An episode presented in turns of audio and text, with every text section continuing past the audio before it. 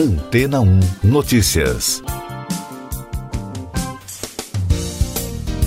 Bom dia! Um recente estudo publicado na revista Nature, uma das mais conceituadas do mundo científico, aponta que pela primeira vez na história, a quantidade de objetos criados pelo homem supera a biomassa viva do planeta.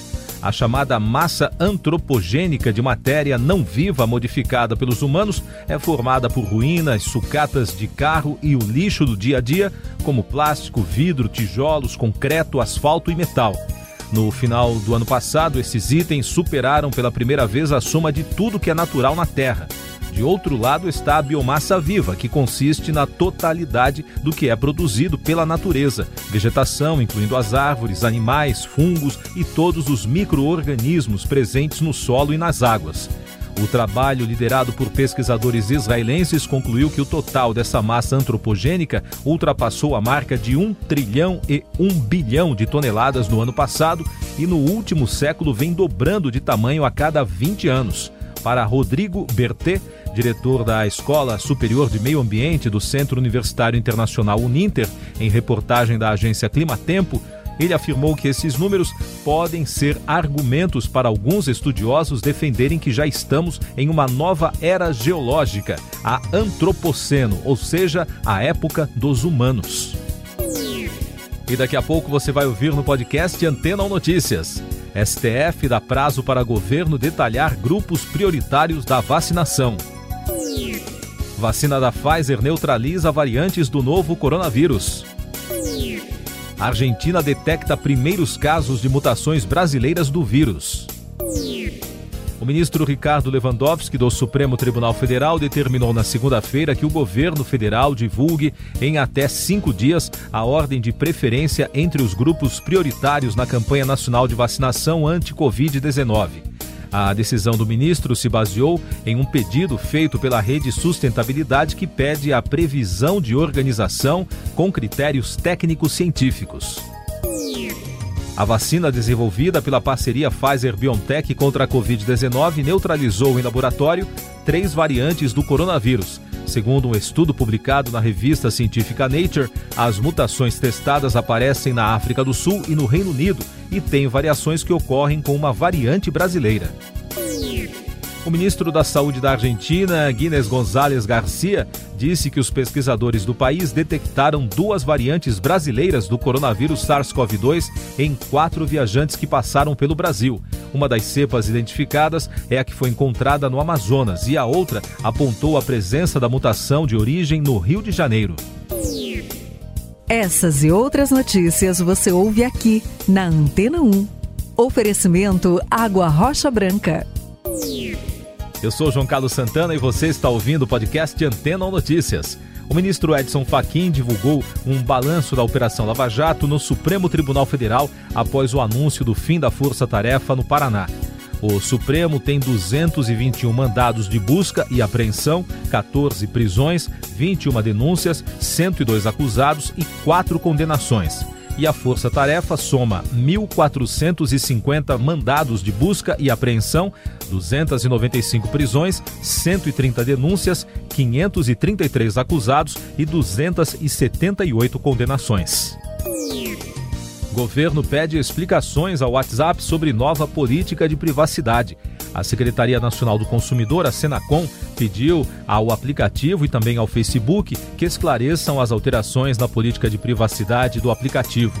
O órgão ligado ao Ministério da Justiça enviou uma notificação para as empresas, que devem responder em até 15 dias 10 questionamentos sobre as alterações programadas previstas para vigorar a partir de maio. O debate sobre o auxílio emergencial ganhou força na segunda-feira no Congresso e na imprensa. O deputado Ricardo Barros, líder do governo na Câmara, confirmou que já há um acordo entre o presidente Jair Bolsonaro e os presidentes da Câmara e do Senado para que o governo crie um novo auxílio.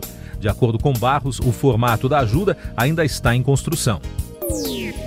E a Ambev decidiu pagar 255 reais para ambulantes prejudicados pelo cancelamento do carnaval de rua em todos os estados. Os profissionais vão receber um auxílio por meio de comprovação que já trabalharam nessa função em datas anteriores. Segundo a empresa, 20 mil trabalhadores devem ser beneficiados com a decisão. Petrobras sobe preços dos combustíveis. Os preços médios de venda às distribuidoras da gasolina, diesel e GLP serão reajustados pela companhia a partir desta terça-feira. O anúncio dos aumentos na segunda afetou as ações da Petrobras na Bolsa de Valores, com os investidores de olho na política de ajustes de preços e preocupações quanto à transparência das decisões da estatal. Na B3, o Ibovespa caiu 0,45% aos 119.696 pontos e o dólar fechou em leve baixa de 0,23% a R$ 5,372 na venda. Os papéis da Petrobras tiveram a maior perda do pregão, caindo cerca de 4%, após a companhia anunciar mudanças em sua divulgação de preços.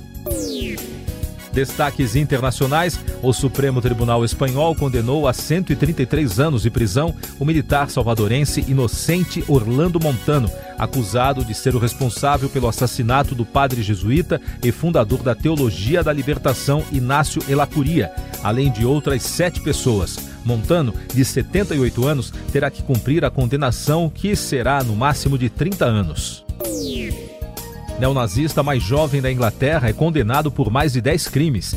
Um adolescente de 16 anos, considerado o terrorista mais jovem do país, foi condenado a cumprir uma ordem de reabilitação de 24 meses. Ele é acusado de liderar uma célula neonazista da casa da avó. O garoto admitiu ser responsável por um total de 12 crimes, de acordo com reportagem da BBC Internacional.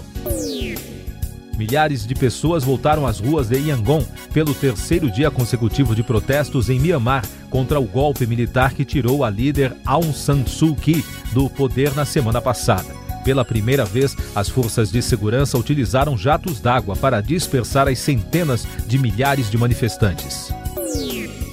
A relatora especial da Organização das Nações Unidas para os Direitos Humanos na luta contra o terrorismo, Fuanuala Ni Aolain, afirmou que dezenas de milhares de mulheres e crianças de 57 países vivem em campos de detenção em péssimas condições no nordeste da Síria. Em entrevista coletiva virtual, na segunda-feira, ela afirmou que essas nações devem repatriá-las imediatamente. Países europeus expulsam diplomatas russos. Alemanha, Suécia e Polônia tomaram a decisão em resposta à expulsão por Moscou de diplomatas desses países da União Europeia, acusados de participarem de protestos em apoio ao opositor Alexei Navalny. O bloco europeu exigiu a libertação do opositor, que foi preso em 17 de janeiro, ao retornar da Alemanha a Moscou, onde se recuperou de um envenenamento. Começa hoje no Senado dos Estados Unidos o segundo julgamento de impeachment do ex-presidente Donald Trump. De acordo com analistas, o político será absolvido com votação bem distante dos votos de dois terços necessários para a condenação. O republicano é acusado pela oposição democrata de incitar a invasão do prédio do Congresso americano em janeiro. A pandemia no Brasil. O Ministério da Saúde alertou que as primeiras etapas da campanha de vacinação contra a Covid-19 não deverá atender 100% dos profissionais de saúde. Segundo o alerta enviado aos estados e municípios na segunda-feira, um dos focos específicos da primeira fase é atender 34% dos trabalhadores da saúde, apenas aqueles que atuam na linha de frente contra a crise. Defensoria do Amazonas investiga a falta de oxigênio no sistema de saúde. O órgão de justiça criou uma força-tarefa para apurar os efeitos da falta de cilindros de oxigênio na rede pública de saúde do estado.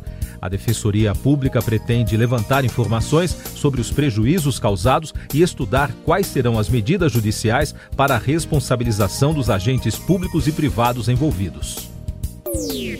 Tecnologia.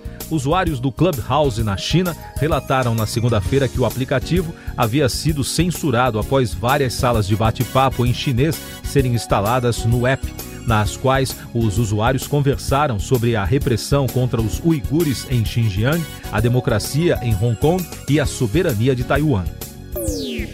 Destaque do cinema, o filme Mulher Maravilha 1984 continua no topo da bilheteria nacional. A produção, protagonizada por Gal Gadot, acumula 33 milhões de reais arrecadados. Em segundo lugar no ranking está Pinóquio, repetindo o resultado da semana passada. O filme arrecadou R$ 689.300 entre os dias 4 e 7 de fevereiro. Últimos destaques do podcast Antena Notícias, edição desta terça-feira, 9 de fevereiro. O presidente da Câmara dos Deputados, Arthur Lira, escreveu em uma rede social que, com a sinalização positiva da maioria dos líderes, deverá colocar em votação, já nesta terça, o projeto sobre a autonomia do Banco Central. O deputado afirmou que vai realizar uma reunião de líderes da base do governo e da oposição. A ideia é aprovar o texto até amanhã. Mary Wilson das Supremes morre aos 76 anos. Uma das cantoras da formação original do trio, ao lado de Diana Ross e Florence Ballard, morreu na segunda-feira à noite em casa em Las Vegas.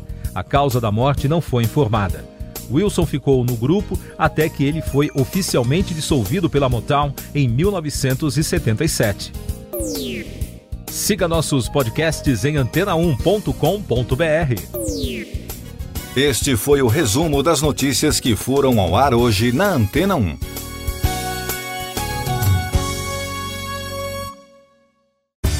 Depois de tanto conteúdo legal, que tal se hidratar com água rocha branca? O consumo regular de água durante o dia traz benefícios para a saúde, como, por exemplo, manter a pele bonita e hidratada. Rocha Branca, da fonte direto para sua casa.